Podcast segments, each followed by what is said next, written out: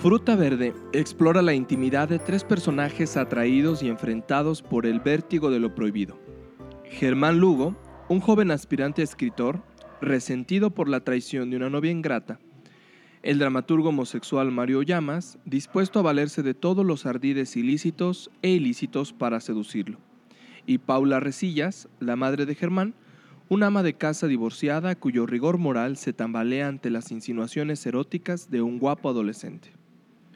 La malicia de Mauro, la ingenua rebeldía de Germán y los escrúpulos de Paula, quien observa con angustia la telaraña tendida a su hijo, mientras resiste un asedio igualmente perturbador, se entrelazan en un precioso mecanismo de relojería literaria, regido por la estética del bolero que oscila entre el humor y la elegía, entre la comedia y la evocación nostálgica. Enrique Serna nace en la Ciudad de México el 11 de enero de 1959 es licenciado en Letras Hispánicas por la Universidad Nacional Autónoma de México. Fue publicista de cine, argumentista de telenovelas y biógrafo de ídolos populares. Colaboró en los guiones de telenovelas como Cuna de Lobos en 1986, En Carne Propia en 1990, La Sombra del Otro en 1996 y Sin Pecado Concebido en 2001. Su primer cuento, La Bóveda, apareció en la revista mexicana de cultura, suplemento del periódico El Nacional en 1978 ha recibido diferentes reconocimientos como Premio Mazatlán de Literatura en el 2000, el Premio Bellas Artes de Narrativa de Colima, el Premio Antonin Artur en 2011, el Premio Excelencia de las Letras José Emilio Pacheco en 2020. Ha escrito una antología, dos cuentos infantiles, dos biografías, tres ensayos, tres cuentos y nueve novelas, entre las que se encuentra Fruta Verde, publicada en 2006. Y con esto comenzamos un libro, una historia. Mi nombre es Ricardo Aguilar. Yo soy Pau Galindo. Y ya estamos de vuelta en la segunda temporada de este podcast. Ya sé, ya extrañaba grabar, ya extraña, bueno, leer depende, pero ya porque hay libros que estábamos comentando ahorita que luego de repente como que te quitan las ganas de leer, pero ya extrañaba mucho grabar y gracias a todos los que nos han escuchado en este periodo en el que estamos en casa o en el que tuvieron vacaciones y demás. Ya tenemos 12 nuevos libros. 12 nuevos libros listos para llegar a ustedes gracias a este podcast. Em, y de verdad queremos agradecerles mucho porque ustedes se hayan mantenido con nosotros durante este tiempo. Queremos agradecerles sobre todo a nuestros amigos más cercanos, quienes son eh, leales a nuestro podcast, nos escuchan siempre que pueden, están listos para hacernos recomendaciones, jalones de oreja, eh, llamadas de atención, críticas constructivas y también a los que nos halagan porque verdaderamente les gusta el podcast. Sí, fíjense que eh, en estos últimos días que hemos estado checando, bueno, las redes sociales, por ahí de repente hay comentarios o mensajitos que te dicen, oye, leí, oye, me gustó, y la verdad eso pues motiva y dices, ay, qué padre, me escuchó esa persona le gustó el libro, el comentario y demás. Entonces, eh, quisimos mejorar, yo creo, un poco y escogimos 12 muy buenos títulos para esta temporada. Esperemos que les guste. Muy, muy buenos. Y también con ello, eh, además de los buenos libros, eh, pues un formato también interesante porque en esta ocasión, en esta temporada, vamos a tener una estrategia distinta con el podcast porque a veces nos quedamos con ganas de contar más sobre el libro y no podemos porque nos daban miedo los spoilers, pero... Sí, no, pero les digo que Ricardo es una persona que le gusta dar spoilers. Me encanta. Ricardo sí te dice así de, no, es que pasó esto. Mira, es que se murió en eso, fíjate, nomás, qué tragedia, ¿no? Ajá, y, y, yo soy como, bueno, obviamente, aunque quiera dar los spoilers, sí es como de que, híjole, no puedo decir eso porque siento que te, a mi parecer te puedo arruinar la lectura. Entonces, como dice Ricardo, decidimos dividirlo, ¿se puede decir? Dividirlo, sí. En dos partes. Vamos a decir una parte normal, para la gente que quiera leer el libro, nuestra historia. Vamos a seguir contando nuestros chismes personales, porque ya sé que a todo el mundo le encanta enterarse de el chisme, aunque no nos conozca. ¿Quieren saber el chisme? Y la segunda parte ya. Vamos a dejar que se desahogue Ricardo. Me desahogo yo también. Y justo lo planeamos porque les quiero contar que la última vez que nos juntamos a grabar, habíamos terminado los dos el libro del que vamos a hablar hoy. Y antes de empezar a grabar el último episodio de la temporada pasada, duramos como una hora hablando de este libro del que vamos Sí. a hablar hoy. Y Ricardo realmente estaba así de, no, es que no sé qué, y es que, ten- es que no es que puede". tengo muchas notas mentales que Sí, decir sí. y no me las puedo callar. Sí. La gran ventaja es que me dio mucho tiempo esta, este tiempo que dejamos pendiente el podcast por varios motivos. Uno de ellos ya lo saben, ¿no? Que es la contingencia del coronavirus. Eh, nosotros habíamos quedado de regresar la siguiente semana, pero eh, pues decidimos no hacerlo para evitar como riesgo. A pesar de que estamos en la fase 3, ya estamos otra vez grabando. Eh, esperamos que todo salga bien y que nos vaya bien a nosotros también para que nos sigan escuchando. Pero cuando estuvimos hablando de este tema, yo me sorprendí bastante porque pues el libro trae muchas, tiene muchos detalles de los que a mí me ha sorprendido mucho el estilo... Ay, la computadora, siempre se me olvida apagarla. Eh, trae muchos detalles que siempre me ha llamado la atención en un escritor. Entonces, hoy finalmente se los voy a poder decir y también porque aproveché para leer otro libro de este autor y entonces confirmé mis sospechas. Pero no nos No adelantemos. nos adelantamos. Y pues hablando de eso y antes de, de meternos al contenido del libro, de verdad, de verdad, de verdad, esperamos que todos hayan aprovechado para descansar, para estar en familia, para lo que sea este tiempo en casa. Las recomendaciones de siempre, Ricardo y yo tenemos demasiadas precauciones siempre. Y pues ya lavándonos las manos y todo, ya estamos listos para grabar. Entonces, si seguimos en casa otro rato, pues esperemos les hagamos ameno el, el tiempo, ¿no? Y el libro que tenemos para ustedes... Ay, pero antes de empezar, es que les tengo una petición especial a todos. A ver, dime. Yo me veo así con cara de. "Mm, ¿Cuál, pe- cuál petición? Durante las vacaciones, eh, ah, no son vacaciones, ¿verdad? Durante la ¿La contingencia, contingencia?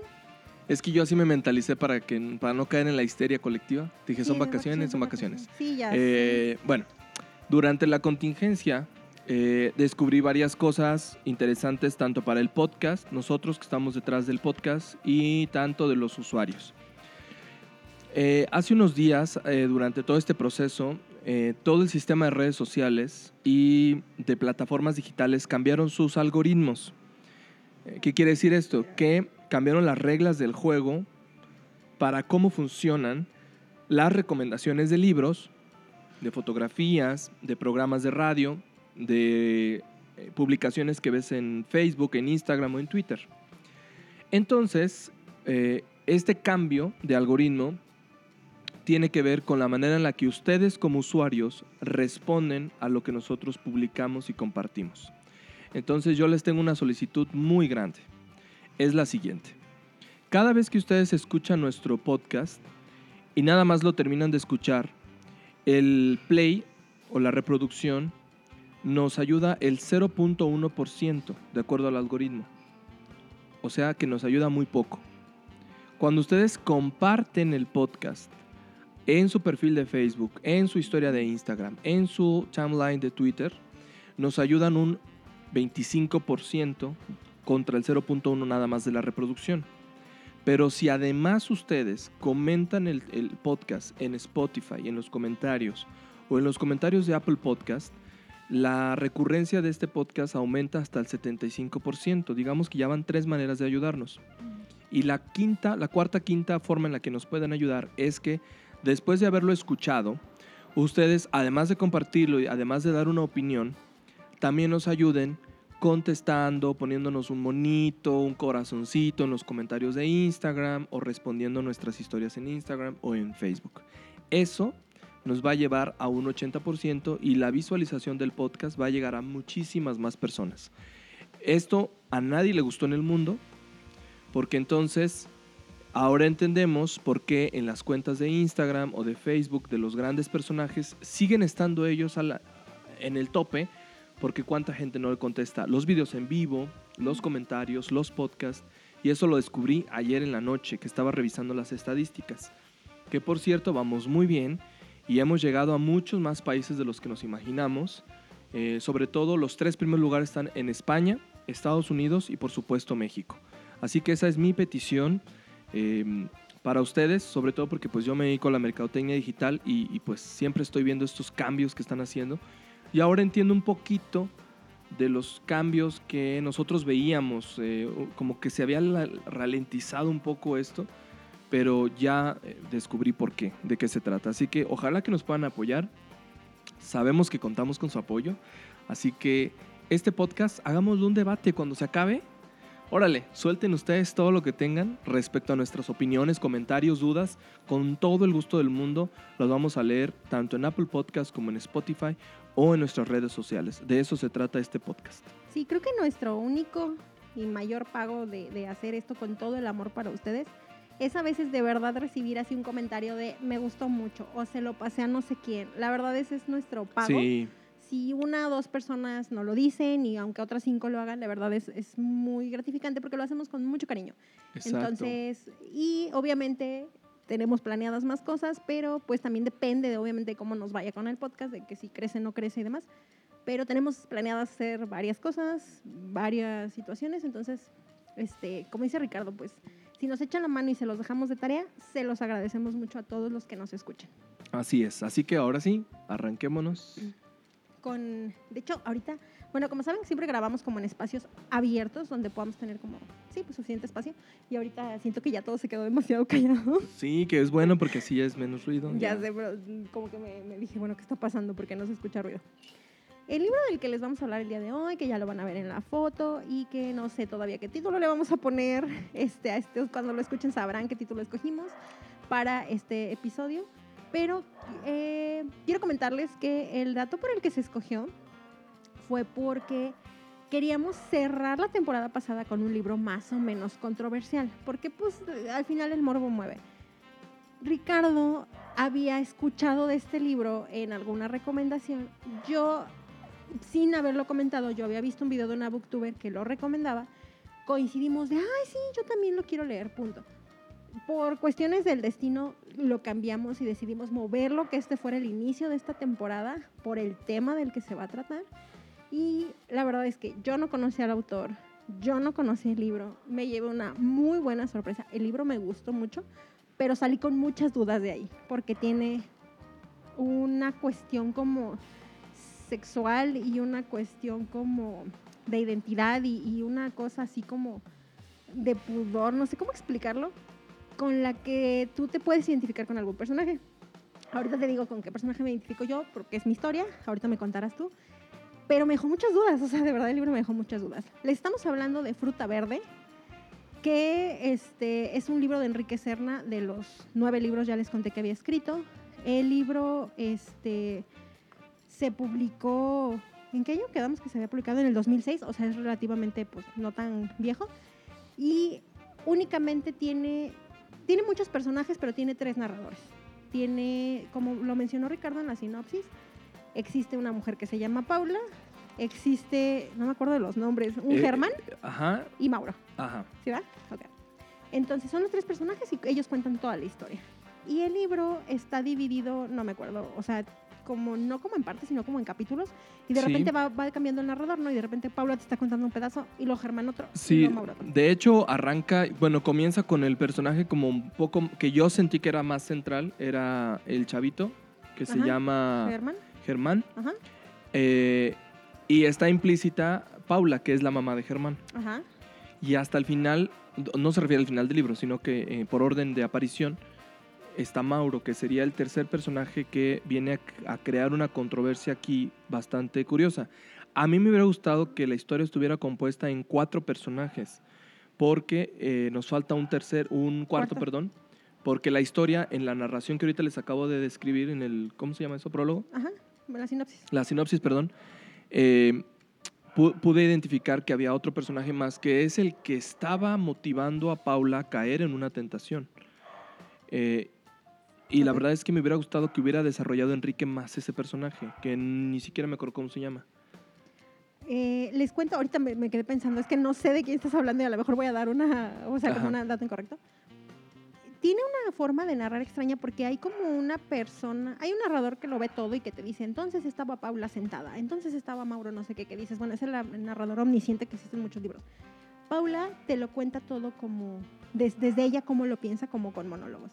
Y Germán lo cuenta entre monólogo y por un diario que aparece al final, ¿no? Y, pues Mauro aparece igual como en las voces, pero Mauro es retratado por Germán. La voz de Mauro no es tanto Mauro, o sea, sí es como una perspectiva, pero es más como lo pinta Germán. Más todos los personajes que aparecen, porque aparece un montón de gente en todo el libro, pero ellos son los que cuentan como toda la historia y cada uno tiene sus, eh, ay, no sé cómo decirlo, sus problemas sexuales, sus aventuras, sus, aventuras, su claro. propio desarrollo. Eh, yo creo que eh, comenzar este libro, en los primeros dos capítulos, nos abarca un poco de la historia, nos, da, nos hace como referencias ¿eh?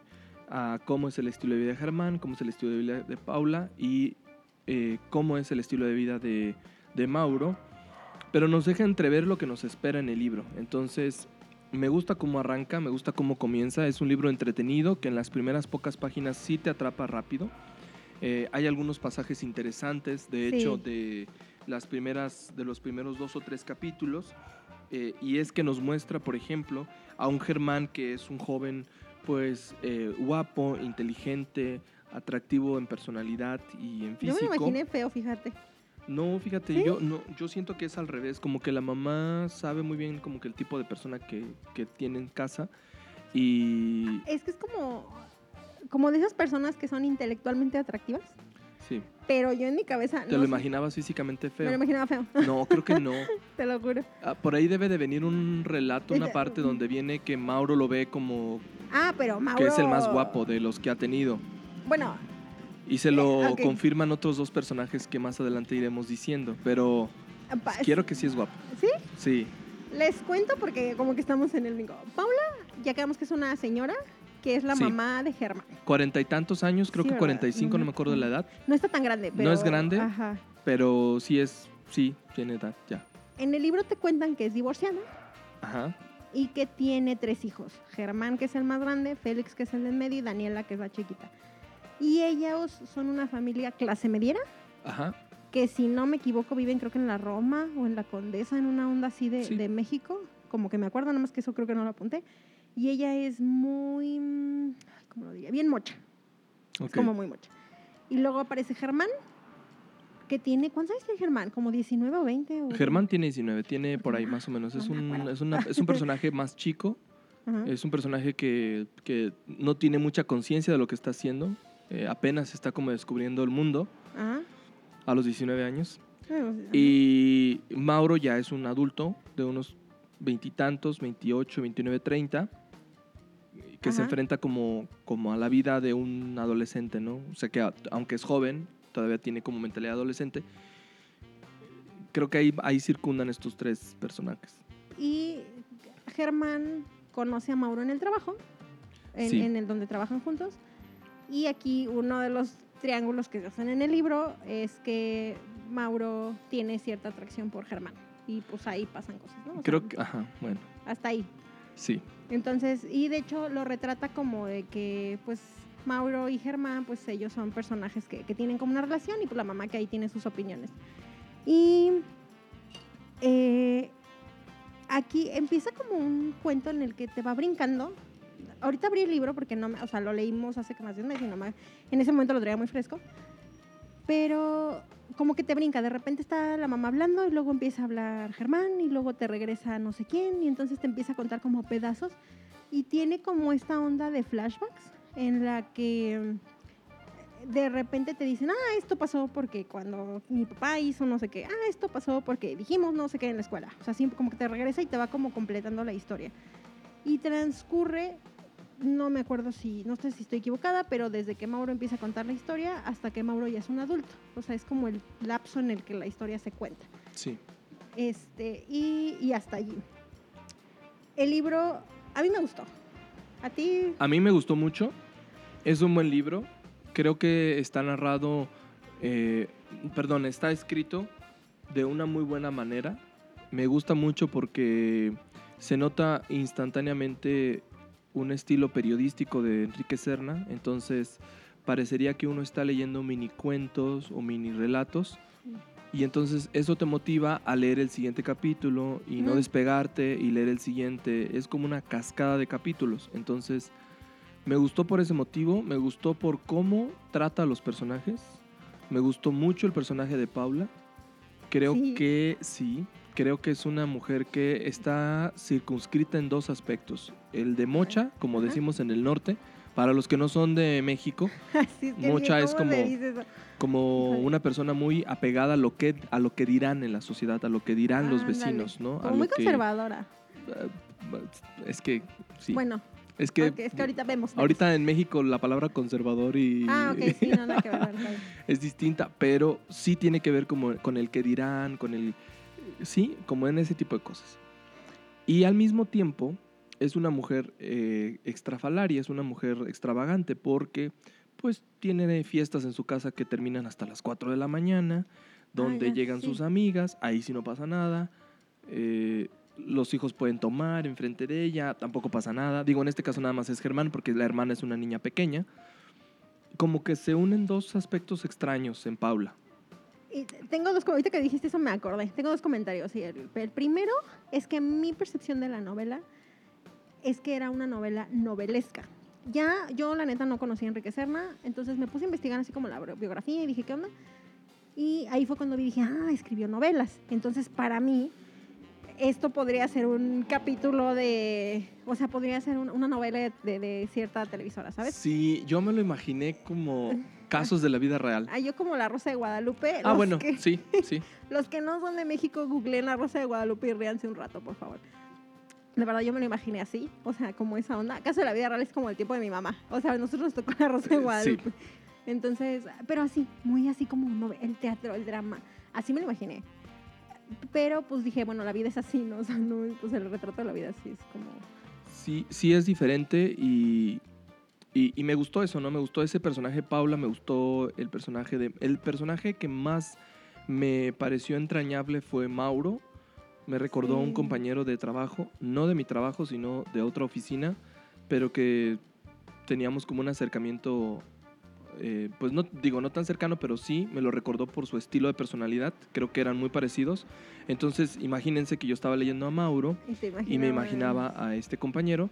Y bueno, al final la combinación de los tres me pareció muy, muy acertada, muy atinada, porque ya les iremos diciendo qué, Porque, ¿qué pero básicamente eh, la relación entre los tres se unió bastante, bastante De bien. hecho, ajá, porque son personajes que pudieran tener una línea separada y al final tiene una, o sea, dices, ah, por esto, o sea, por Sí. eso ellos son los personajes que están contando la Exactamente. historia. Sí, tiene todo el sentido. O sea, van de la mano, avanzando en la historia también hasta el final, ¿eh? Sí, de hecho no me acordaba. No se sueltan. acordé del final, sí, no se sueltan hasta, ni en el final. Entonces, esa es una ventaja de este libro, que, que no es como otros libros que ya se quedó un personaje atrás, ya se quedó otro, Sí, que no otro se qué le adelantó. pasó. eh, no, claro. aquí lleva un orden muy, muy antojable, muy interesante, muy agradable. Entonces, Y que te invita a querer saber de la vida de ellos. O sea, tú, yo, por ejemplo, mm, me desesperaba Paula, pero me identifiqué con Paula, que de hecho es como parte de mi historia. Entonces, yo pasaba el libro y yo decía, es que quiero saber qué pasó con esta Sí. parte de Paula. O sea, me daba el morbo, ¿sabes? yo creo que la descripción Oh, de, cada personaje es interesante. Yo, en mi caso particular, vi, por ejemplo, eh, en el caso de Germán, eh, que es un personaje joven que piensa que el mundo lo puede controlar él solo, que puede salir a la calle y tener el control de muchas de sus cosas. Hay una sección del libro que nos identifica a Germán de la siguiente manera, se los leo rápido, dice, en el segundo capítulo, así que no es un spoiler ni nada por el estilo, eso lo pueden leer muy rápido, incluso hasta en los libros de muestra. Dice, terminando el desayuno, Germán salió a la calle en pants y camiseta de futbolista con un cigarro encendido en la boca. Había contraído el vicio por darle gusto a Carmela, una vecina pervertidora, dos años mayor, que lo hacía babear con sus minifaldas a cuadros. Ahí nos muestra rápido una escena general de quién es Germán, ¿no? Un chavito eh, que no le interesa qué dirán de él, ¿sí? Puede salir de esa manera, yo no saldría de eso a la tienda, eh, ¿sí? Eh, y al mismo tiempo tiene un cigarro que habla de una sensación de poder, ¿no? Y de control. Sí. Y también lo hace para insinuarse con Carmela, que es una vecina. Entonces te está dando que es heterosexual en, sus, en su 100%. Ujú. Y eso también es como muy característico de este tipo de personajes, que se creen muy hombres, muy masculinos y que Sí. son así. Sí, sí, sí. Entonces ahí dije, fíjense, es el capítulo 2. Y ahí dije, ya me ganché aquí. ¿no? Ah, ya. En eso, bueno, Germán es un chavito que él quiere ser escritor, pero que termina trabajando en una agencia de publicidad y que para mí su rasgo de... O sea, para mí era un adolescente normal con problemas normales, porque de hecho en algún punto cuenta, eso no es relevante, que tiene una novia y que corta con la novia porque creo que, no, algo le pasa con la novia y corta con la novia, entonces es un chavito que tiene problemas normales, o sea, de chavito, de 19 años, este, con un, ¿cómo les digo? Con un perfil en el que como su papá y su mamá son divorciados, pues obviamente a él le tocan como esos, esas situaciones, ¿no? De, de, mm, papá Pero, pero es un mamá. chico equilibrado porque se lleva bien con su papá, tiene buena relación. Sí, es como convenenciero. ¿no? Este, pero no se lleva mal. O sea, en la Sí, descripción no. del libro no, no deja entrever que ese problema lo haya afectado, sino que como que dijo, bueno, pues ya están divorciados, pues yo me Pues voy sí. con mi papá en lo que me conviene, ¿no? En la lana, el dinero, estas cosas, las salidas y regreso con mi mamá y pues vivo tranquilamente aquí. Además está bien padre y bien pachangón esto de que haga fiestas y Ah. a mí me vaya bien, Me acordé que- ¿no? Y podamos tomar aquí en casa y invite yo a mis amigos. Yo cuando leí esa parte dije, ¿en qué universo pasa esto? O sea, en mi, en mi cabeza dije, esto no me cabe. Bueno, te diré que hay una amiga que seguramente nos escucha y que Ah. sí cae en ese estilo de mamá. Entonces, ah. Ah, ya sé eh, quién. Hola.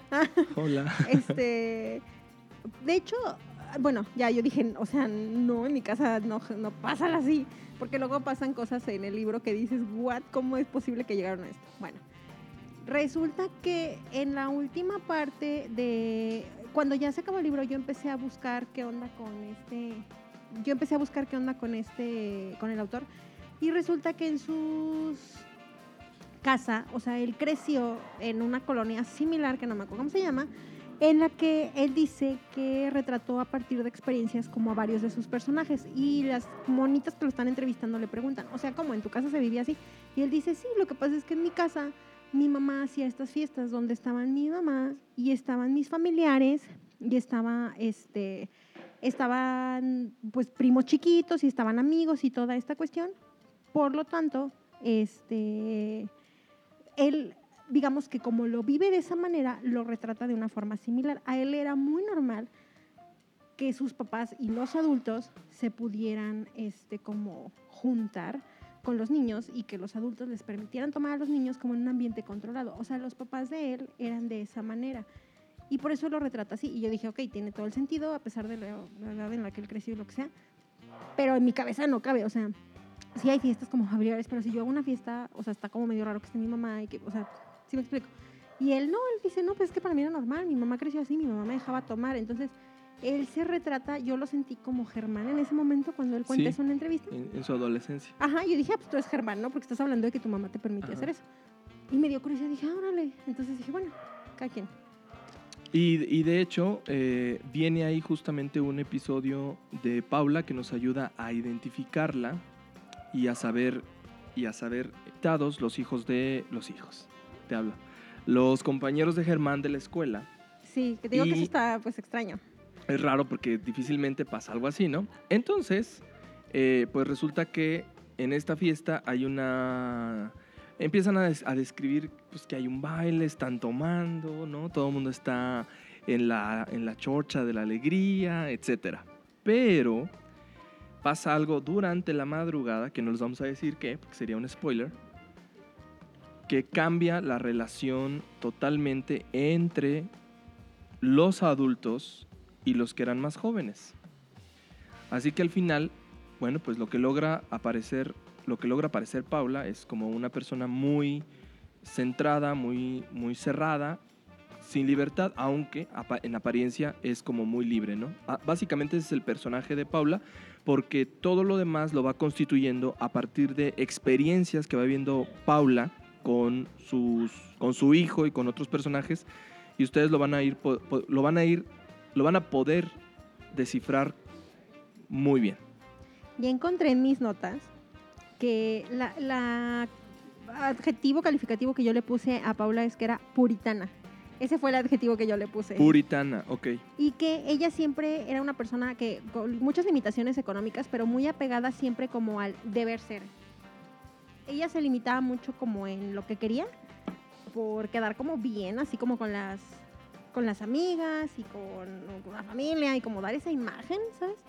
Entonces yo la puse así como una persona puritana muy, o sea, trabajadora, este, muy limitada de pensamiento, pero que este, una de las tramas que pasa ahí con el libro es que ella empieza como a cuestionar su posición, su sexualidad, su todo a raíz de algo que le pasa, que no, estoy- no, sí es spoiler, pero ahorita les voy a contar. A raíz de algo que ella le pasa empieza como a cuestionarse, como toda esta cuestión, pero derivado de su divorcio y de ser una mujer reprimida por todos estos años mientras era una ama de casa excepcional y mamá excepcional, ¿no? Creo que para mí eso era. Exacto. Luego viene el personaje de Mauro, que Mauro es eh, un hombre de una edad joven, relativamente joven, que Yo tengo la duda, según yo, Mauro no tenía como treinta y tantos, como que Sí. tirándole a los cuarenta. creo que sí, pero como que Pero- no sé qué pasa en la historia si cambia de edad. Es que ya ves que ellos crecen como que. eh, bueno, es que Germán empieza como a los 20 y acaba como a los 40, el libro. Ajá. O sea, entre- más o menos en la línea temporal de Germán. Por lo tanto, Mauro, bueno, si te acuerdas del final, de cómo termina cada personaje. Sí, Mauro, según yo, tenía como treinta y tantos y su participación en el libro tenía como, termina casi como a los sesenta y tantos, que no era mucho. O no, entre treinta y tantos, cuarenta, como tirándole a los sesenta, así termina. Por cómo termina su personaje, como que me acuerdo, pero no recuerdo si mencionan su edad, supongo que sí, porque él era Sí. más grande.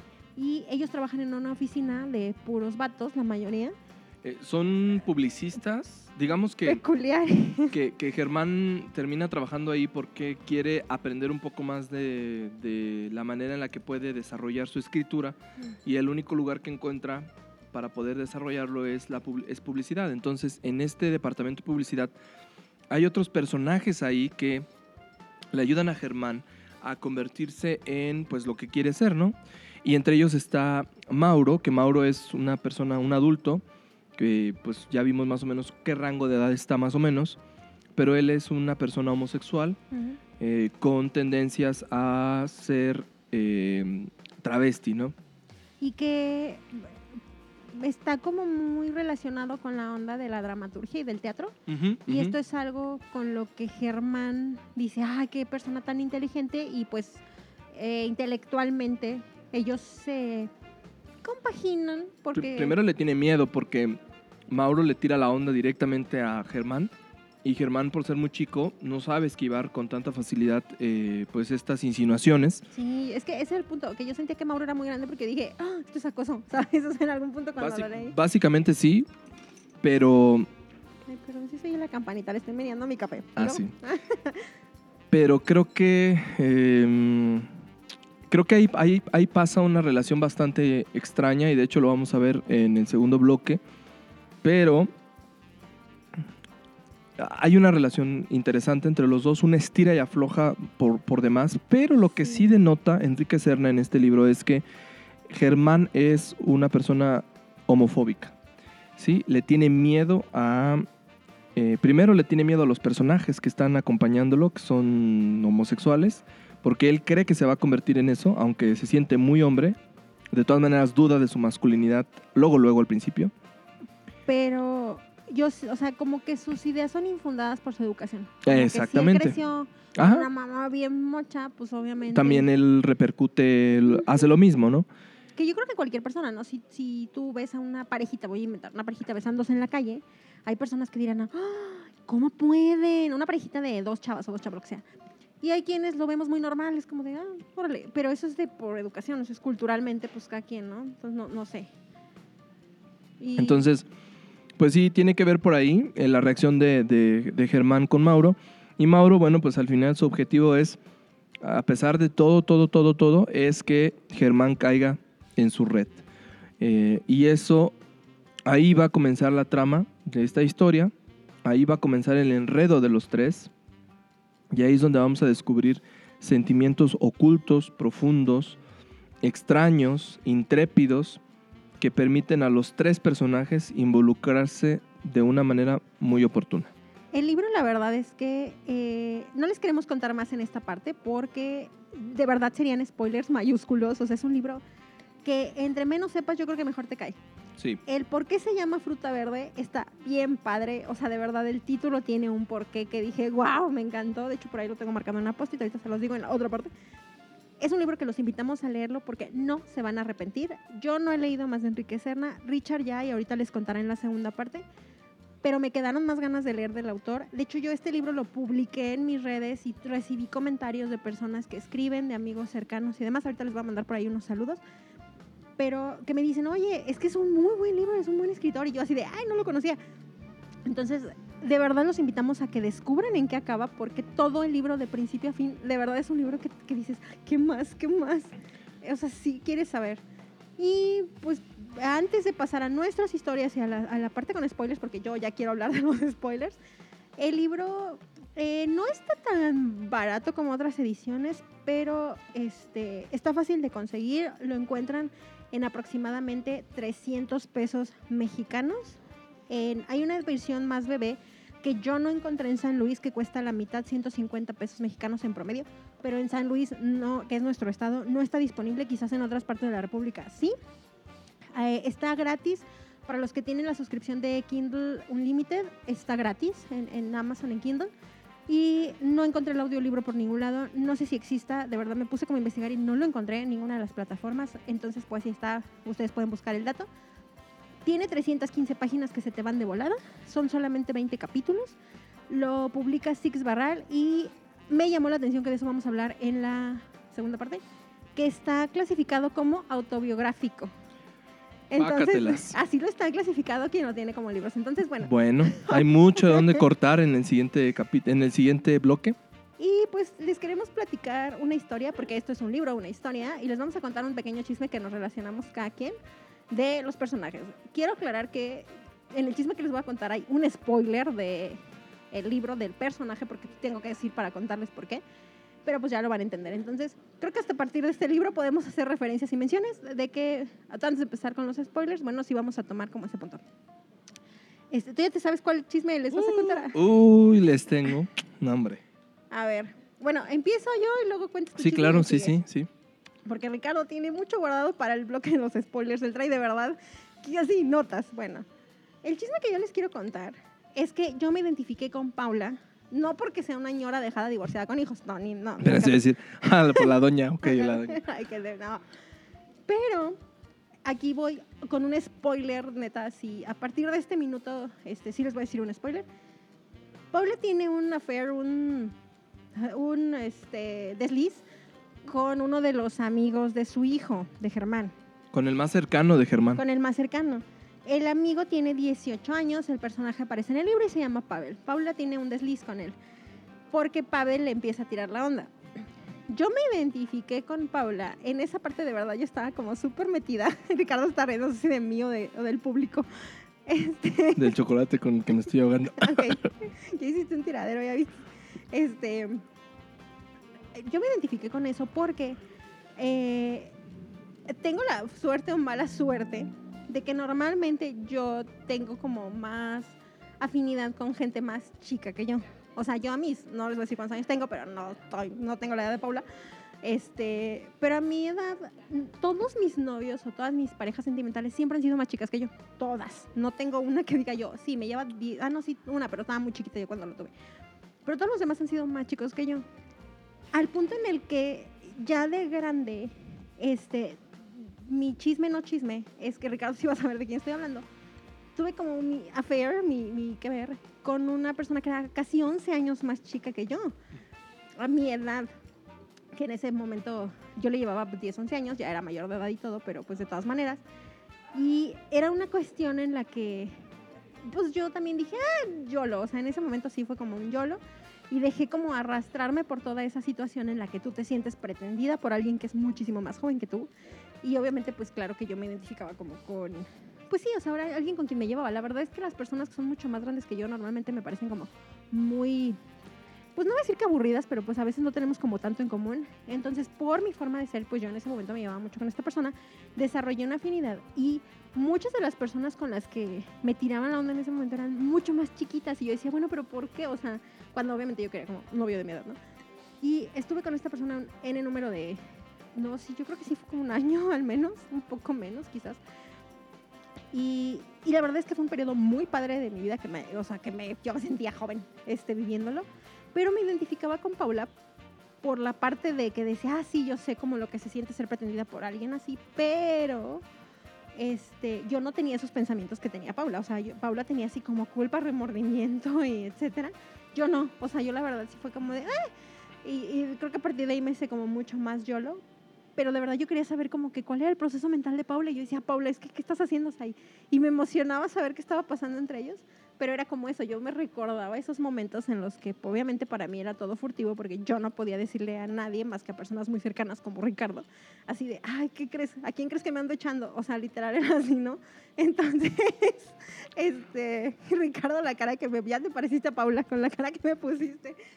Imagínense a estas mujeres de color que, que ponen cara así como cuando escuchan algo que es como, ¿qué? Sí. Entonces, sí, o sea, pues, yo obviamente yo no le podía contar como a cualquiera así de que, "Ah, fíjate que, o sea, pero eh, es como esta cosa padre, o sea, digo, ahorita ya años luz de eso, pero son como recuerdos chidos que te quedan y, y experiencias que te quedan y yo creo que me hubiera arrepentido más si no lo hubiera hecho, ¿sabes? O sea, Sí, sí. Digo, para cómo está el mundo, Sí, Mira. igual nos vamos a morir de aquí antes de diciembre, entonces está bien. Pero sí lo, lo disfruté bastante y fue me identificaba con Paula por eso. Ya cuando lo lean van a decir, no manches, pero sí. Ok. Cuéntame tu chisme. Pues, pues lo- los míos hay varios porque tienen que ver también con los spoilers. Pero bueno, creo que básicamente a mí me ha, también me ha, me ha pasado, me pasó probablemente algo muy parecido a lo de Germán con Mauro. Eh, como, como que han llamado, más bien, Todo lleno, la, de chocolate. la laptop de Ricardo va a llegar toda llena de chocolate ya.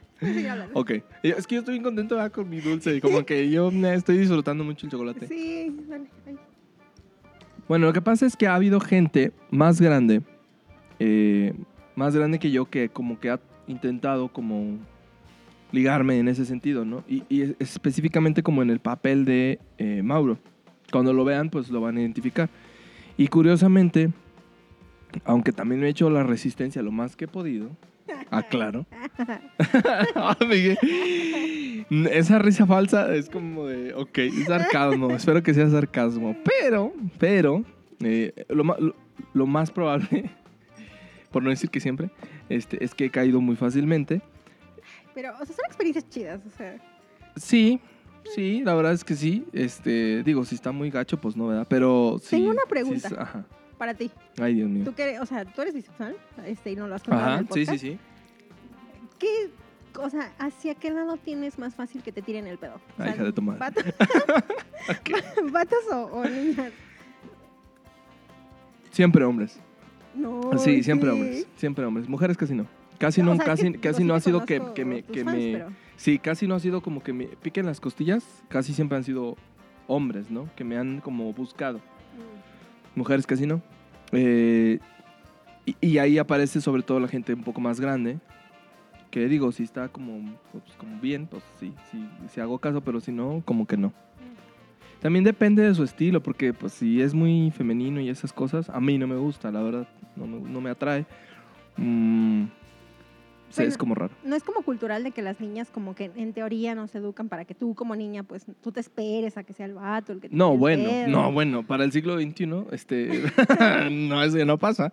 Estaba leyendo hace poco una investigación para un artículo de una crónica que, que publicó en la Ciudad de México y me puse a, leer un diario de 1897, siglo, ¿qué? 19. Ujú. Y venía ahí que decía caso, caso infortuito. Mujer de 19 años se le declara a un hombre en plena plaza y es abucheada por los asistentes a la plaza, aquí en San Luis Potosí. No. ¿Por qué? Pues porque en esa época pues no era, no era lo correcto. O sea, una sí, mujer sí. nunca podría pedirle matrimonio a un hombre. Ella se atrevió a hacerlo y bueno, pues fue abucheada en lugar de ser aplaudida. Eh, ¿Qué cosas? Entonces caemos en ese mismo estilo, ¿no? Es, es bastante interesante y curioso que en el, en el siglo XIX era obvio que eso no se permitía porque pues eran sus estilos de vida, pero ya ahorita al siglo XX, digo siglo XXI, ya las mujeres también son Ah, de no, que te tiran o la onda. o Yo, sea. yo no, lo- no, yo lo he hecho, o sea, yo... o Ya sea, vieron que sí se reflejó en Paula. Pau- Sí. No, o sea, sí lo... No, no. O sea, digamos que sí me ha tocado yo ir a decir así como, ay, pues la neta sí me gustas y así lo que sea, ¿no? Pero a mí mi mamá me educó diferente. O sea, si mi mamá está escuchando eso, ella sabe que no, tú, la señorita, y lo que sea. O sea, porque pues es la educación de ella, ¿no? Y ella me la pasó y yo, pues ya, de mi vida, lo que sea. Pero siento que las niñas todavía como que... Porque tengo amigas de mi edad que todavía se esperan al cuento de hadas de... Es que estoy saliendo con él y no me No, pues hay que sigan esperando. Ah, pues sí. hay que sigan esperando porque difícilmente... O sea, es que si tú no te mueves y no te animas a... Sí. Pues no, ahí te vas a quedar. Sí, sí, ¿no? es cierto. Sí, la verdad, y- pero sí hay como de que no, es que cómo, y es que qué aventada, o es que qué, ay, no sé con qué palabra usar, pero es que no seas así, o sea, de como muy, ajá, muy Claro. fácil, o lo que sea. Entonces como que todavía existe tabú, yo pienso que a lo mejor por eso las niñas difícilmente, o sea, Sí, claro, es... es y, a, y a mí no, casi no me ha pasado como por ese estilo. mm, Eh, no, no me ha pasado. Y, y sí ha sido al contrario. Y la verdad es que te voy a decir, híjole, les voy a revelar un secreto bien chido. Y es que lo más eh, curioso, interesante, es que también tanto, tanto ah, físicamente como eróticamente, para mí, me, a, mí me ha parecido atractivo que una persona más grande que yo, ¿no? Ah, Yo llame la atención de esa persona, sobre todo si es en mi género, en el caso de los hombres. Eso es interesante y es muy atractivo. Y en algún punto dices, hoy esto está muy antojable. Pero, eh, tanto como lo maneja Mauro en el libro, eh, no me gustaría. O sea, como que ese personaje no me gusta, me cae mal, me molesta. Es como demasiado descarado y demasiado Pues que también es como muy femenino. Aparte, como aparte, que, digo, pa- para muchos está bien, porque, porque pues, hay gustos para todo el mundo. A mí, Ricardo, personalmente, no me agrada alguien que sea tan femenino si es hombre. Y es que, o sea, bueno, haciendo como tu comentario, como tú dices, es que hay gente más grande y tú lo encuentras halagador y demás. Y yo digo, pues sí, tiene razón. O sea, yo también, sí ha habido personas más grandes que yo que me han tirado onda, que a mí, la verdad, no me parece como alguien de 40 años, la verdad, no me parece atractivo. Pero para mí es halagador que, a lo mejor es por esos traumas de niña, que digo, ay, pues que un chavito que me ve más chiquita o lo que tú quieras, pues son como que me tiran la onda. Que yo digo así de, como por, o sea, te llevo 5 años, te llevo 10 años, te llevo... Y eso para mí es así como, ay, ok, Ok, está Ok. bueno eso, ¿no? Digo, sí, porque pues, tienes a tus compañeras de la uni, y, o sea, ¿sabes? Entonces, como que esas cosas. ¿Cómo, cómo tú dices así de yo encuentro halagadora? Pues yo lo puedo al otro lado. Claro, exactamente. Pues ahí están nuestras breves historias. No crean que hemos acabado porque se van a ir desarrollando con este segundo bloque. Porque a partir de este momento comienzan los spoilers del libro. Así que si usted está escuchando este programa y no quiere enterarse de los spoilers, de lo cual voy a ser inmensamente feliz por decirlos, Sí, Ricardo bueno. puede terminar con mucha paz. Aquí la misa ha terminado. Usted Sí, ya se puede ir contento a su casa, a su trabajo, a su, lo que usted quiera. Ya le dimos recomendación del libro, dónde encontrarlo, cómo, cómo leerlo, cuáles son los personajes. Pero si el chisme es más grande que su disciplina, sígale, porque vamos a empezar con los spoilers. Advertido está. Sí, a partir de aquí nada de que es que me arruinaron el libro, no. Advertido, advertida está. Sí.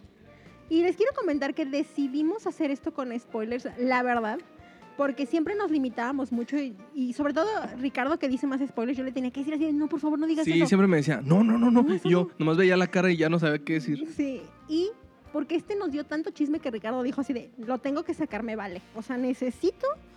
Y yo también dije, es que sí, porque si no lo abordas así, ¿cómo nos quedamos? Y luego también hay gente como yo que si nos cuentas el final, a mí, si me cuentas el final de una película en el cine, si me cuentas el final de un libro, si me cuentas el final de una serie, no pasa nada. De hecho, me dan mucho más ganas de verlo. En serio. Sí. No, a mí sí me lo arruinas, yo te lo voto. O no, sea, yo o no, sea, yo, digo, yo es al no revés. voy. A mí sí me Sí, dices, por ejemplo, el libro se acabó con que mataron al protagonista y el segundo protagonista fue ahora el nuevo protagonista.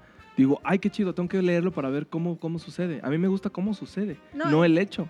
Con Ricardo ya me acostumbré, pero les quiero comentar que cuando estábamos planeando este podcast, fuimos a desayunar, ya les contamos, y en ese desayuno Ricardo me contó de temporada de Huracanes, el libro, si Sí. no me equivoco, es el sexto de la temporada 1. Por ese libro empezamos el podcast, ese porque libro. fuimos a desayunar y, y ahí platicamos Y de ese ahí salió, libro. ah, y decidimos planearlo, y yo leí, bueno, X, escogí el primero, etcétera.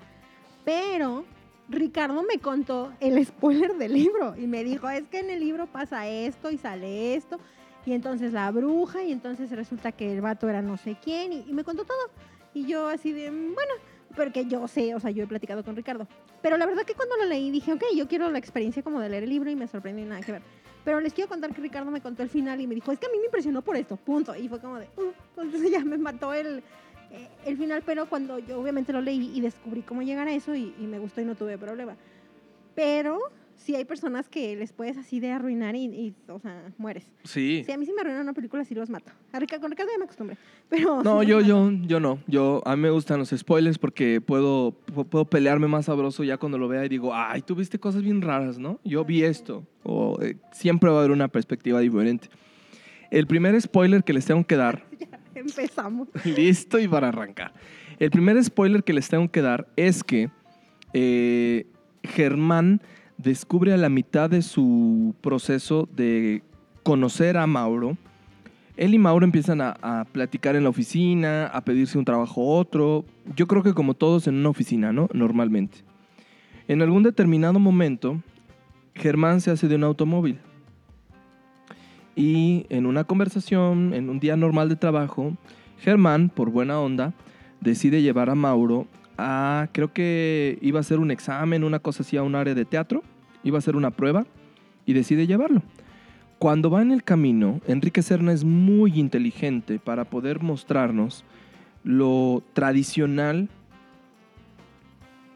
ay, ¿cómo llamarlo? La parte sexual tradicional de la Ciudad de México. Porque eso no lo vamos a ver en San Luis Potosí, pero sí en la Ciudad de México.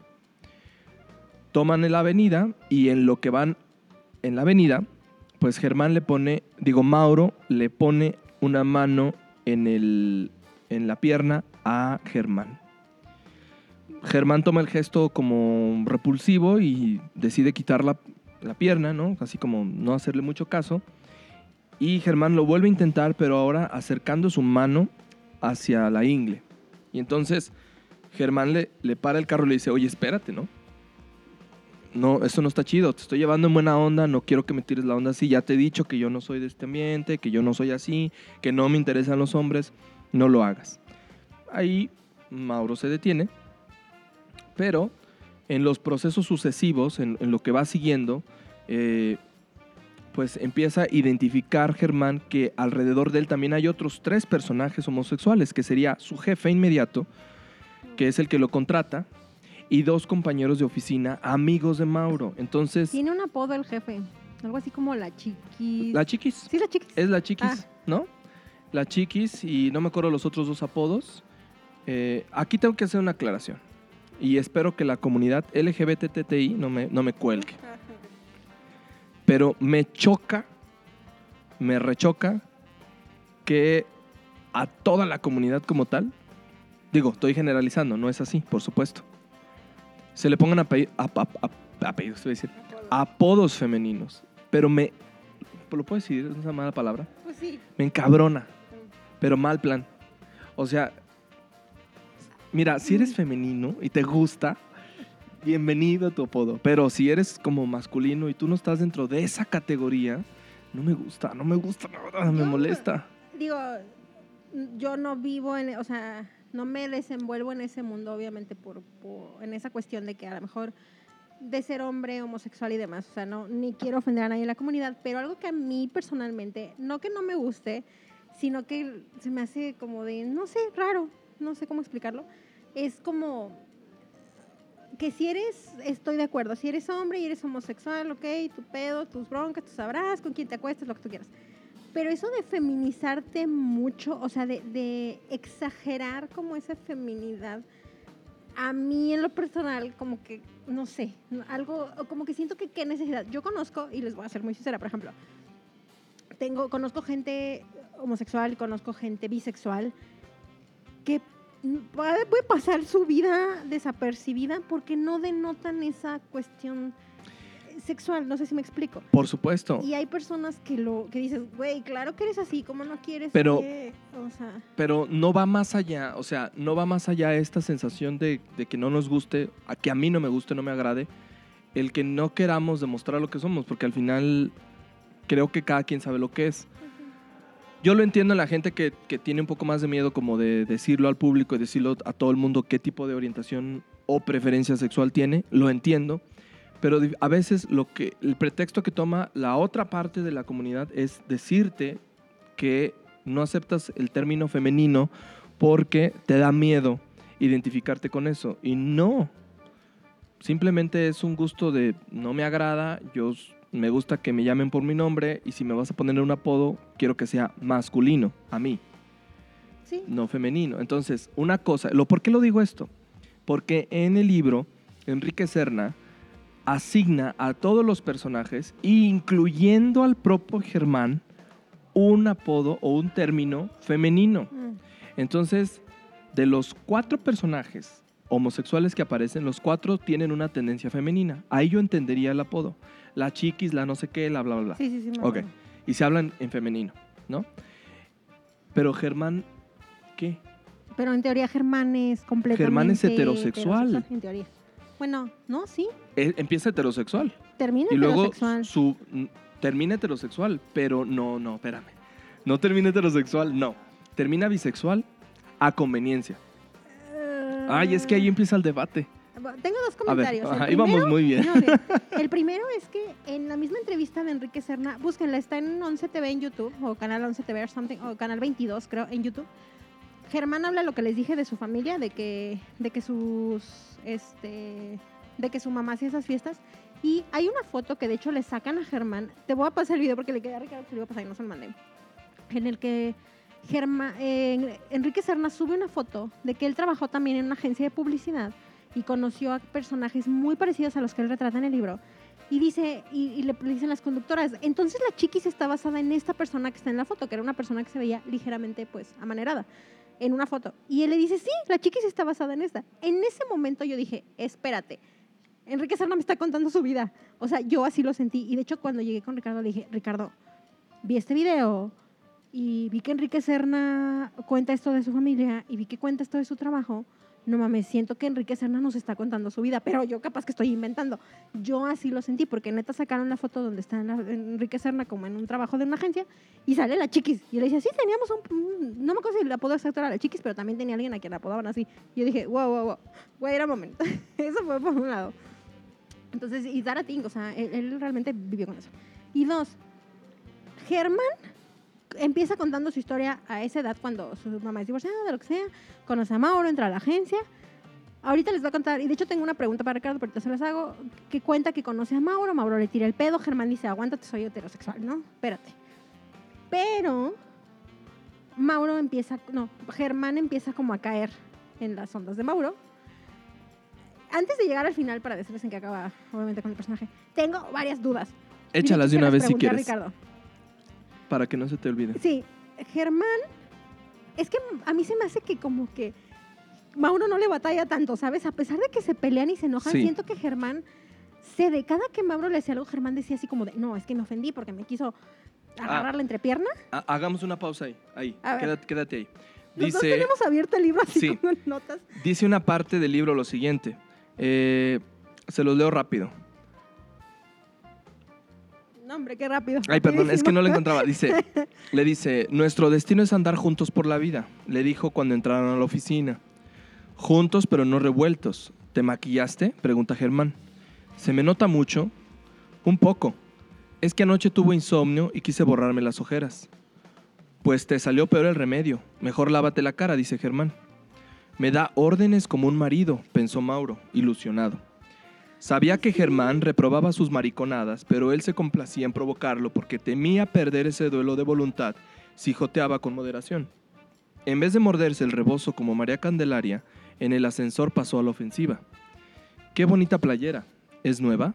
Se acercó con el pretexto de palpar la tela y le acarició los vellos del pecho. Espérate, buey. Germán le soltó un manazo, pero Mauro volvió a la carga y esta vez le agarró los huevos. Las puertas del elevador se abrieron en el segundo piso y el licenciado Mancebo lo sorprendió en pleno forcejeo. Eso es justo lo que tú preguntas ahorita. Bueno, lo que tú dices, mejor dicho. Que tiene estos arrancones así como que, pero como que se ve que no batalla mucho, ¿no? Entonces tú tienes una pregunta. Pues es que obviamente yo no lo puedo vivir desde esa experiencia y tú me habías comentado que había personas más grandes que pues obviamente te habían tirado el pedo, ¿no? Hombres, en tu caso, en tu género. No sé si sea como por lo lanzado que onda, y yo tenía como, y que ya lo habíamos platicado en algún punto, siento, y tú me lo dijiste, que por naturaleza, muchos hombres, ah, esto lo platicamos, ya me acordé porque, que muchos hombres, y muchas, o sea, y mujeres y demás, en algún punto tienes como una duda de, de tu, a lo mejor tu sexualidad, tu identidad de género, por curiosidad, por puro y simple morbo, de que así de, hmm, y si, ¿sabes? Entonces, yo siento que Germán entró como en la adolescencia, en esa como de que no es que no me gustan los vatos, pero uh, no sé, suena interesante. Y siento que tenía esta actitud pasivo-agresiva con Mauro, que Mauro lo interpretaba como mujer en relación tóxica, que dices, güey, Sí. es que me dijo esto y claro que me quiere cuando, obvio. no". Claro. Pero Mauro, Germán cayó muy fácil, o sea, Sí. Germán dejaba y era como de, ay, bueno, es que somos amigos. Y yo era de, güey, no, te están agarrando la entrepierna. O sea, ah, eso me, me, me espantaba yo, así como de, decía, ¿cómo crees? Eh, hay, hay muchos psicoterapeutas, eh, psicólogos e incluso psiquiatras que, que mencionan que estos juegos que tenemos en la adolescencia entre los hombres, independientemente de nuestra orientación o preferencia, sobre todo en secundaria, que es cuando tenemos un juego de golpearnos los testículos normalmente, ¿no? O estamos, traemos pants y se tocan el pene o una cosa por el estilo tiene una referencia de autodescubrimiento y también de descubrimiento en grupo, en masa, entre más personas.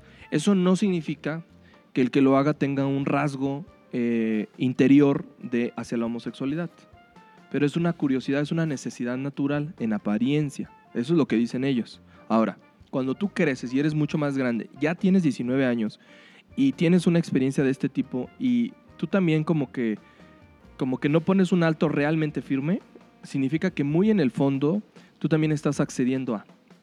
Ahí hay un debate muy, hay una línea muy delgada porque, porque ahí podría parecer acoso y entonces nos meteríamos en asuntos más complejos. Pero, básicamente, para no hacerla tan larga, Mauro, Germán, perdón, Germán cae eh, en las artimañas de Mauro porque va a su casa, ¿no? Va a su casa, está como triste porque se pelea con Ajá. Paula, ¿sí? Ajá, sí, sí, sí, sí. Y le pone una canción como muy erótica, muy atractiva, que hace que... ¿eh? Fruta verde. Fruta verde. Ah, pues fruta verde. De ahí sale la- el título. sí, es un bolero de Luis Alcaraz. Lo Ok. tenía separado. Le pone ese, ese, ese, ese bolero y entonces Germán empieza como a, a volar en su imaginación con lo que está escuchando en la letra y Mauro aprovecha para bajarle la bragueta, sacarle el, el- el- el miembro y entonces hacer lo que tiene que hacer. Y cae. Pero hay una parte Y lo disfruta. Que, que lo platicamos la vez pasada, que Mauro cuenta que tuvo una experiencia con, no me acuerdo quién, fregados, que estaba con otro vato, hombre, que se hacía el dormido. Uy, Y yo te lo pregunté la vez Uy. pasada. Y que, este, no me acuerdo quién a quién, no me acuerdo si era Mauro al revés o Mauro al vato, creo que era Mauro al vato, ajá. que él decía que su forma de experimentar con esta persona es que el vato estaba dormido. Se y- hacía tonto, cerraba los ojos, Y dormido Mauro, pues. le- podía hacerle le podía muchas hacer cosas, ¿no? ajá. Pero cuando lo intentó besar en la boca, se acabó el asunto Sí. y entonces se, se alejó para siempre de esa persona. Pero era heterosexual porque tenía esposa e hijos. Ajá, exacto. O sea, pasó el tiempo y se casó y hizo su vida normal. y eso a mí me generó un shock y yo llegué y le pregunté a Ricardo. Y Ricardo me dijo, así me dijo, claro que la otra persona estaba consciente No, y claro que despierta. estás consciente, no, no. Y además tu organismo no funciona de esa manera, o sea, no. No, no. no, no, no puede estar No dormido. puedes estar dormido a menos de que estés súper drogado, a menos que estés borrachísimo. Entonces No, es muy probable que funcione así como lo cuenta el libro, pero en realidad no. Aquí tenemos dos casos interesantes, porque por un lado estamos viendo a un heterosexual que disfruta del placer amatorio con otro hombre sin tener una relación sexual profunda, completa, solamente enmarcada en el sexo oral, por ejemplo. Los dos casos. Ah, en apariencia, Germán cede ahí, ¿no? Dice, bueno, esto pues estuvo chido y me gustó y ya. No va a volver a pasar nunca más. Pero, Pero eso es una mentira en el libro porque sí. Y aparte a mí se me hizo muy triste que Mauro solo se conformara con eso. O sea, no- Uy, digo, es que no, ese es otro tema. no sé si está lo estoy cañón. viendo desde algún punto de vista, pero eh, Germán lo dejaba así de, bueno, pues yo te gusto, date, ¿no? Y yo siento que para Mauro era como las migajas con las que se, con- con- como Ah, se claro. Sí, no hay, no, hay, no hay manera de no quitar eso de ahí, ¿eh? Eso sí. Cuando yo eh, estuve leyendo a Mauro y en ese episodio en particular, sí me sentí mal por él, sí tuve como compasión porque, tristeza. porque hay muchos hombres así. eh, desgraciadamente conozco a varios, ¿no? Que no son agraciados, que no son atractivos ni física, ni mental, ni emocionalmente. Ay, perdón, pero pues sí. Y, Sí, sí, y también que se dedican a eso, ¿no? Este, pues, tienes un compañero, ah, pues igual le hago sexo oral y ya con eso yo soy feliz. No importa que no me haga caso, que nunca me pele, que tal, tal, tal. Pero pues es mi manera de disfrutar, es respetable, cada quien tiene su propio... eh, su- cada quien maneja su placer sexual como quiere, pero la diferencia está en qué haces con eso, ¿no? O sea, ay, es que es muy fuerte esa parte porque tampoco puedo juzgarlos, pero, pero tampoco podemos decir que están viviendo algo placentero al 100%. Bueno, no lo sé. Entonces, sí me da un poco de compasión con Mauro porque él buscaba amor, más allá de lo sexual. Si tú buscas lo sexual, está bien, hombre, date lo que quieras. Pero si buscas amor como Mauro, Sí. porque Mauro buscaba amor sí, con sí, lo Germán, que quería era, sí, quería Una una, relación amorosa. Está muy cañón que nada más te conformes con esas cosas, con tal de que le agrades al otro, con tal de a ver si cae en la red. Yo creo que no va por ahí el asunto. Y tampoco está chido porque te metes en camisa de once varas, porque tú sabes que la otra persona es heterosexual en apariencia. Sí. Pero si es, si en realidad tiene una preferencia, ya lo hemos dicho, la diferencia entre orientación y preferencia, tú puedes preferir una acción, un acto sexual con un hombre y eso no te va a hacer homosexual. Ajá. Nunca. Una cosa es la orientación y otra cosa es la preferencia. Entonces, al principio, Germán actuaba por preferencia y decía, bueno, pues ya me gustó una vez. La segunda vez que se repite, pues sí está muy chido, la neta, pues sí se siente bien, voy a dejarme. Me gustó. Eso no lo hacía todavía homosexual. Mm, Pero de pronto, Germán cambia completamente y entonces asume con todas sus letras que disfruta de la, de, de- de- de la relación sexual completa con Mauro. Y entonces dice, sí, sí soy homosexual, pero todavía soy heterosexual. Pero, o sea, ahí es donde Enrique Serna no alcanza a distinguir, o una de dos. O él es el del caso y no supo cómo manejarlo, o dos, lo que intentó escribir no le salió como iba. Porque o eres bisexual, digo, tampoco quiero encajonarlos, ¿verdad? Pero ser bisexual es, tanto puedes tener una relación eh, masculina como femenina, ¿sí? Pero en este caso, Germán se asume completamente como personaje femenino. Lo van a ver casi, llegar a- casi llegando al final del libro. Él asume que tiene una parte interna donde es 100% mujer. Y tiene otra parte donde es 100% hombre. Y eso Enrique Serna lo quiere manejar como bisexualidad. Incorrecto totalmente. Yo creo. Ahí tengo mi nota. Así. Esta nota con- sí. Es que una de las cosas que cuentan de Germán es que él tenía una novia que se llamaba Berenice, que le puso el cuerno con uno de sus amigos. Y por varios capítulos señala que creo que Germán se la vuelve a encontrar, los encuentra el amigo, no me acuerdo. Pero el punto es que como que Germán no la supera, o sea, realmente le sigue llorando, así como ese amor porque sintió como mucho la Se traición deprime. se deprime, ajá. Y luego llega y conoce a Mauro, que Mauro es una persona que neta se lo está tratando de ligar, como cuando Sí. alguien te trata de ligar y trata de tener detalles, y Ajá. mira, ajá. Y se hace clic intelectual con Mauro. O sea, Germán y Mauro, intelectualmente hablando, hacen clic. Entonces pasa esa situación y este Mauro trata como de convencerlo pues con sus artimañas, pero yo siento que Germán estaba confundido. Uno, por ese problema que tuvo con la novia. Dos, porque la mamá está detrás de él en todo momento diciéndole que, oye, es que tus amigos son unos... Sí, la ma- a Paula le preocupaba qué. que se hiciera homosexual, ¿no? Sí, sí, sí, pero así en cuestión de qué va a decir la familia. Y, y que Paula le decía, es que tu amigo ese te va a tratar de seducir. Y Germán decía, no, claro que no, Mauro es mi amigo y trabaja conmigo. No, no, no, es que yo veo sus intenciones. Es que al final termina pasando y Germán se enoja porque su mamá tiene razón. Y este... Y entonces como que tiene la idea de la mamá, más, o sea, con lo que creció, más como lo que le pasó con la novia, más que siente chido con Mauro y aparte se lleva bien con él. Entonces, y luego hay un episodio en la que se madrean a Mauro, ¿no te acuerdas que Sí, claro, porque Está bien fuerte esa parte. está despechado y entonces decide pues, agarrar lo que caiga en la calle, ¿no? y lo sube a la camioneta. Se encuentra un tipo guapo, muy atractivo, que viene en una camioneta, trae short. Eso quiero aclararlo, también es una insinuación muy obvia de lo que probablemente... eh, miren, es que hay detallitos en la historia que te, que te van diciendo algo del escritor, más allá de la historia, porque son cosas que los que vivimos dentro de este proceso de la comunidad LGBTI conocemos mejor, porque lo hemos experimentado. Y hay un, hay un episodio, donde, una parte donde llega esta camioneta con este chavo al interior, trae un short, sí, deja las piernas al descubierto. eh, y esto, mucha gente cuando... Es que hay una amiga que también lo leyó y me decía hace mucho tiempo, todavía no, yo no lo leía. Oye Ricardo, ¿por qué hay una parte en el personaje donde dice que trae un short? Pero yo no entiendo por qué, por qué hace referencia a eso. Le digo, ve las historias de Instagram de los hombres que son homosexuales. Eh, es muy común que te tomes una foto en short, ¿no? Donde estás mostrando eh, el libro, el celular, el teléfono, pero se te nota el paquete.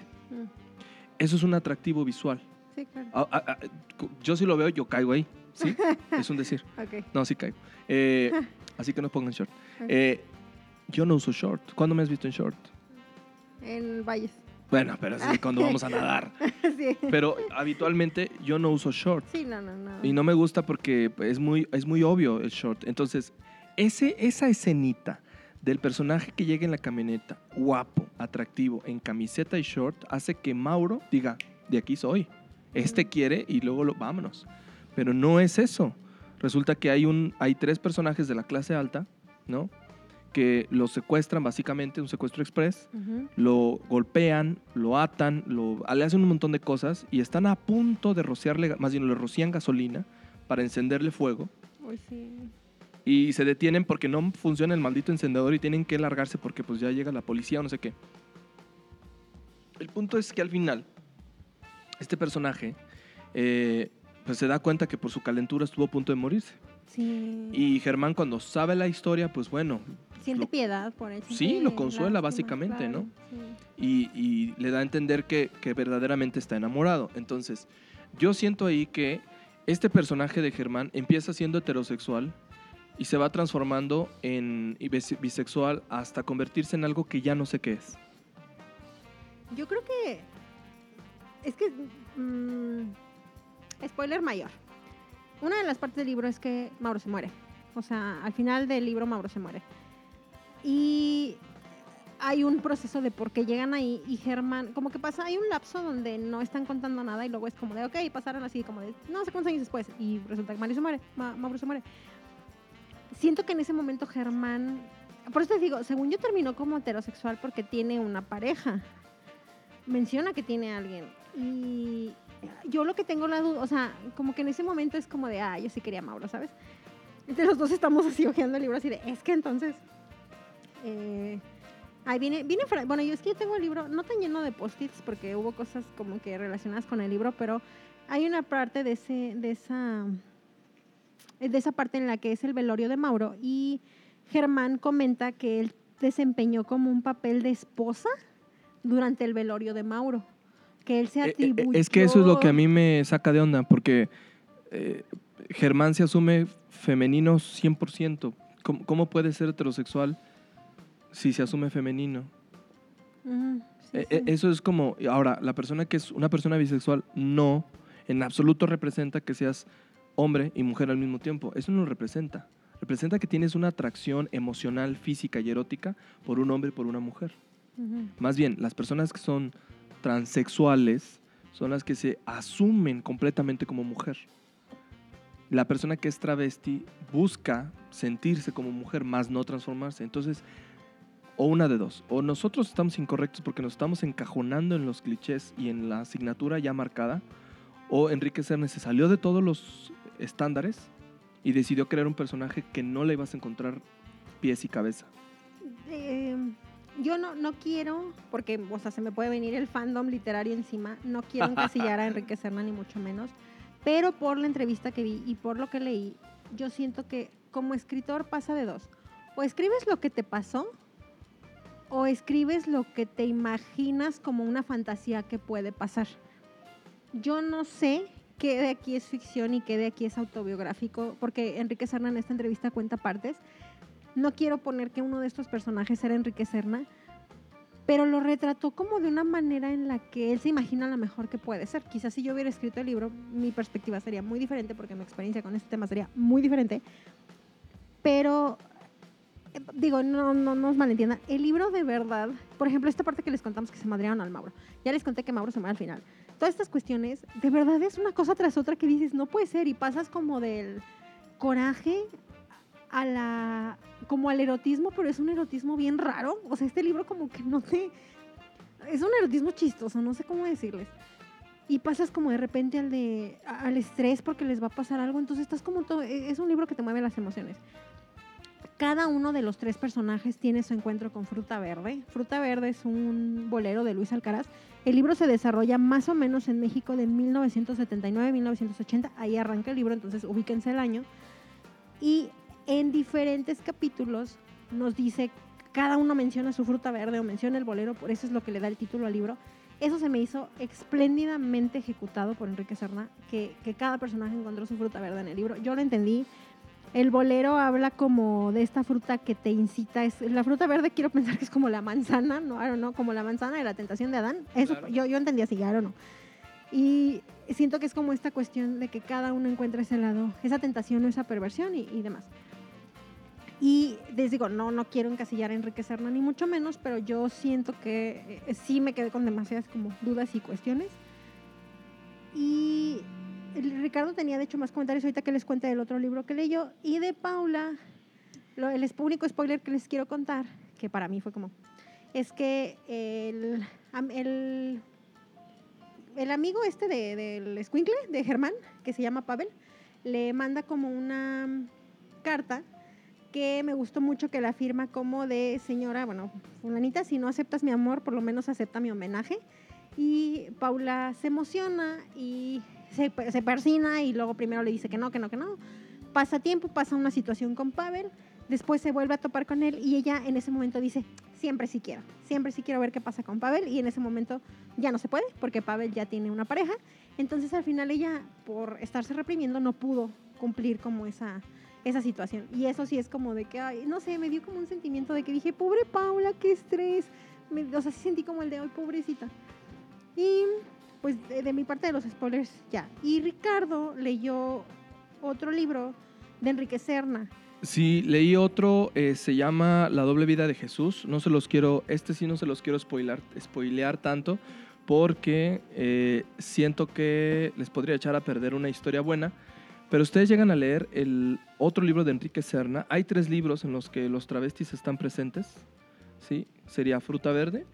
Eh, no me acuerdo el otro cómo se llama. Lo vi ayer en Goodreads. Y este otro que leí que se llama La doble vida de Jesús. En este, les cuento muy rápido, se trata de un político de Cuernavaca que eh, pues está casado, tiene hijos, pero cambia a su esposa por un travesti. Eh, que resulta, bueno, no, no, no os los voy a spoiler. Pero ahí otra vez Enrique Serna retoma el papel del travesti, al igual que aquí en, en Fruta Verde. Eh, aquí lo toma muy a la ligera, porque Mauro pues como que tiene también momentos de travestismo.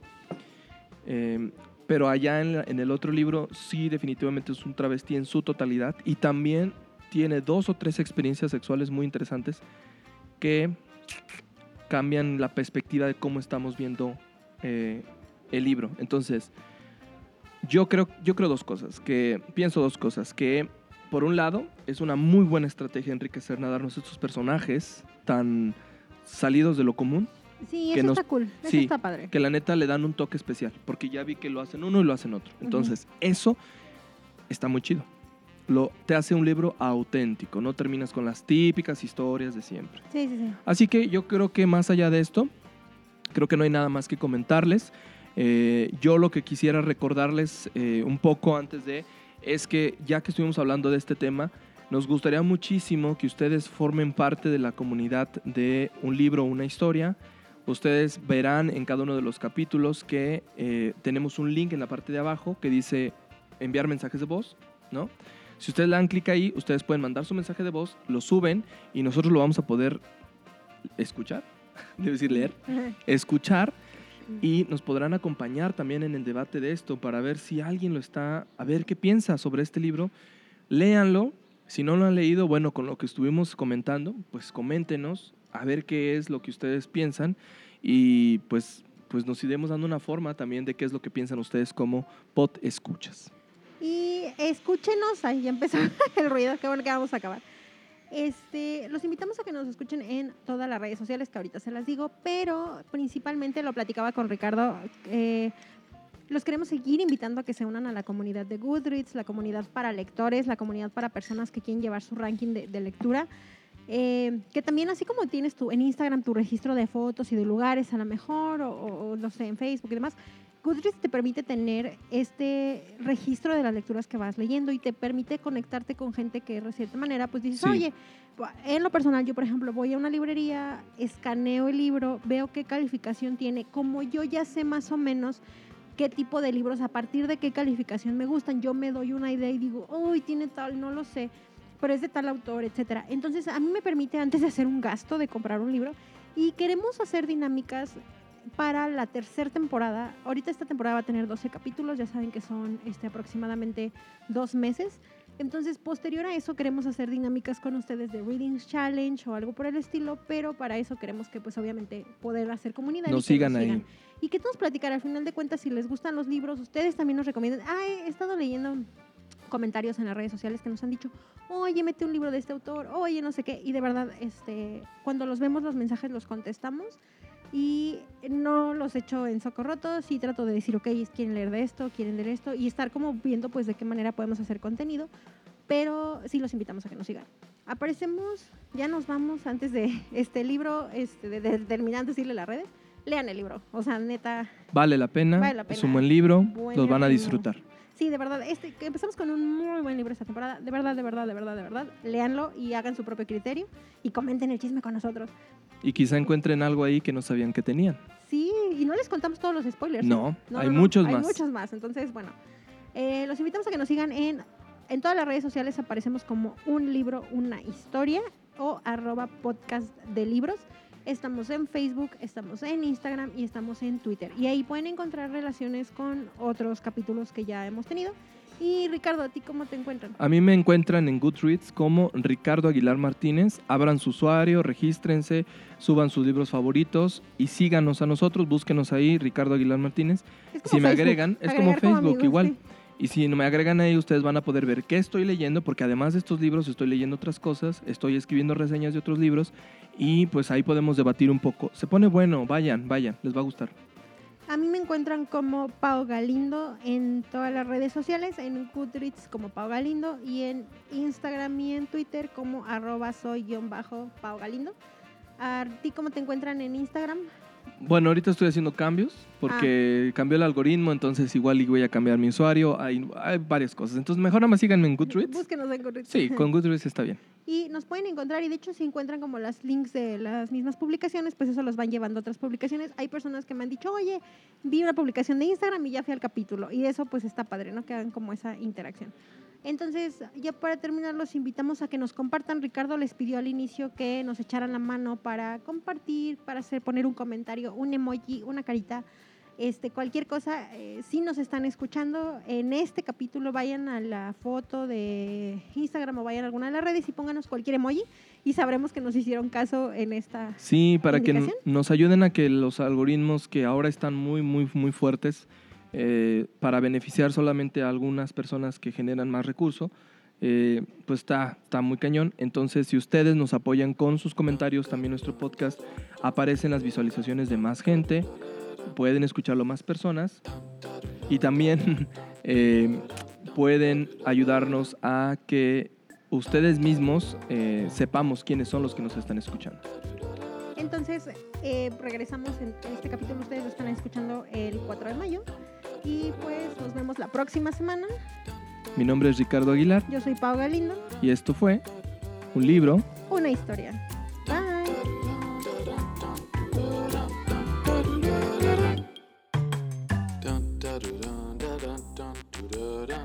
da da da da da. Da da da